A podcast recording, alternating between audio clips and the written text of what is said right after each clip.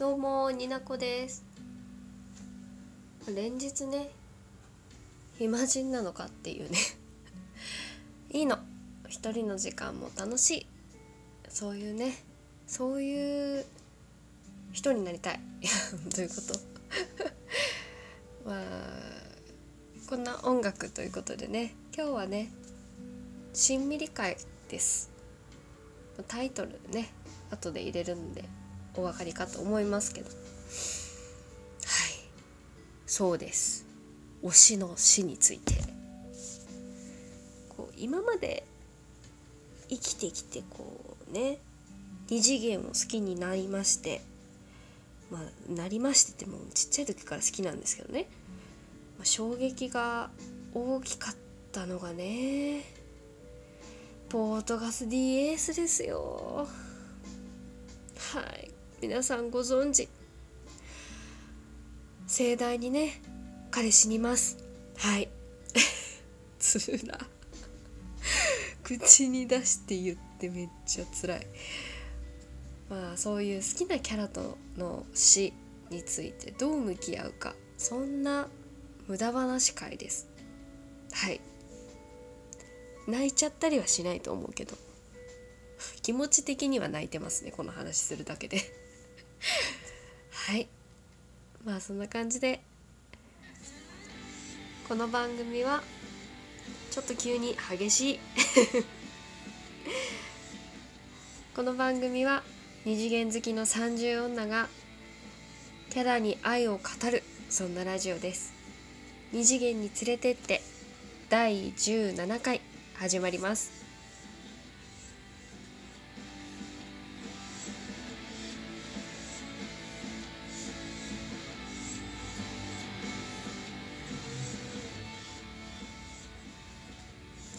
割とねこう私浮気しがちなオタなもんで こういろんなコンテンツとか、まあ、漫画アニメゲームいろんなキャラクターを好きになってきたんですけれどもエースについてはねうん思い出がものすごく深いです。ん？深いっていう？思い出が強い。うんうん実はねあのー、あれなんですよエースのことはもともと好きだったんですけどまあ「ワンピースの中でいろんな魅力的なキャラクターがいてあこのキャラクターも好きこのキャラクターも好きっていう中の一人だったんですけどこう原作でのね本誌での死を受けてもう深く深く愛していったキャラクターです。うん、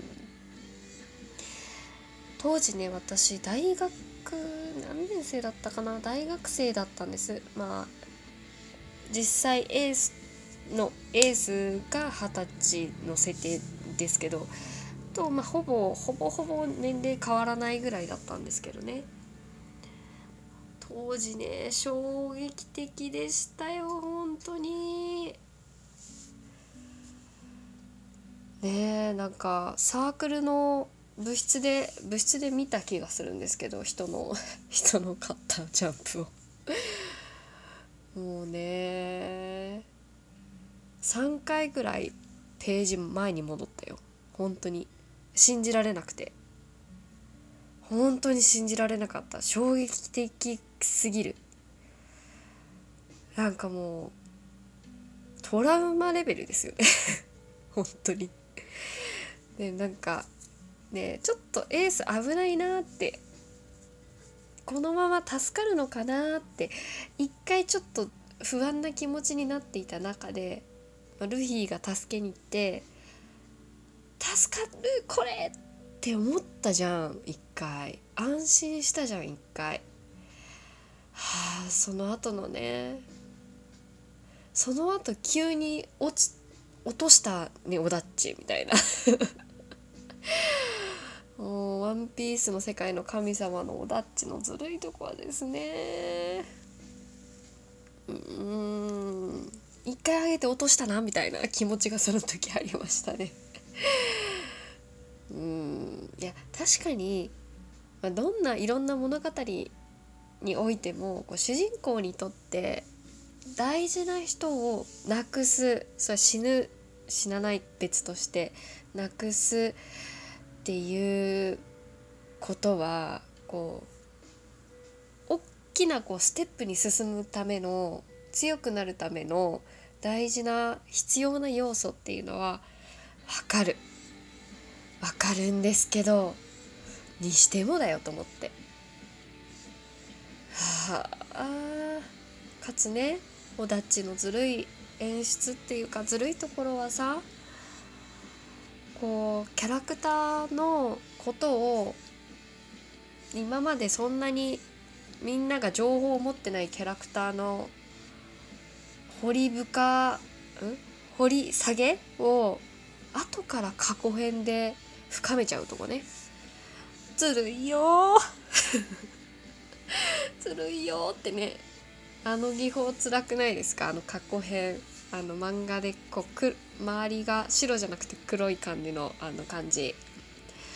過去回黒じゃん確か。え今違くないよね。あれ過去回黒いよね。あの演出もずるいよね。こう黒ってこう元には戻れない塗りつぶされたら元には戻れないよっていうなんかそういう意味でもこう黒って私の中でこうもうトラウマですよ。本当にもいや過去回はそのキャラクターにとってねこう深みをどんどんどんどん増せ増していくポイントにもなるので好きなんですけどあのエースの衝撃的な死を乗り越えたいっていう気持ちを持った読者に後からエースサボルフィの生い立ちを知った読者の気持ちね。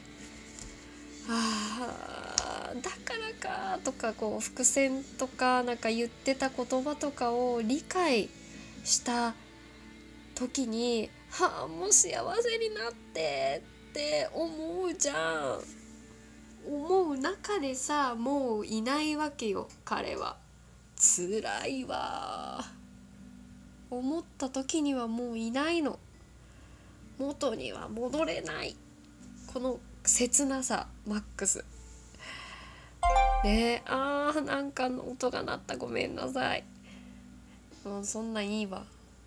まあねその時はね、まあ、一キャラクターとして好きだったエースくんがもうどのキャラクターよりも愛しくて愛しくて辛かったですね。その過去を知って。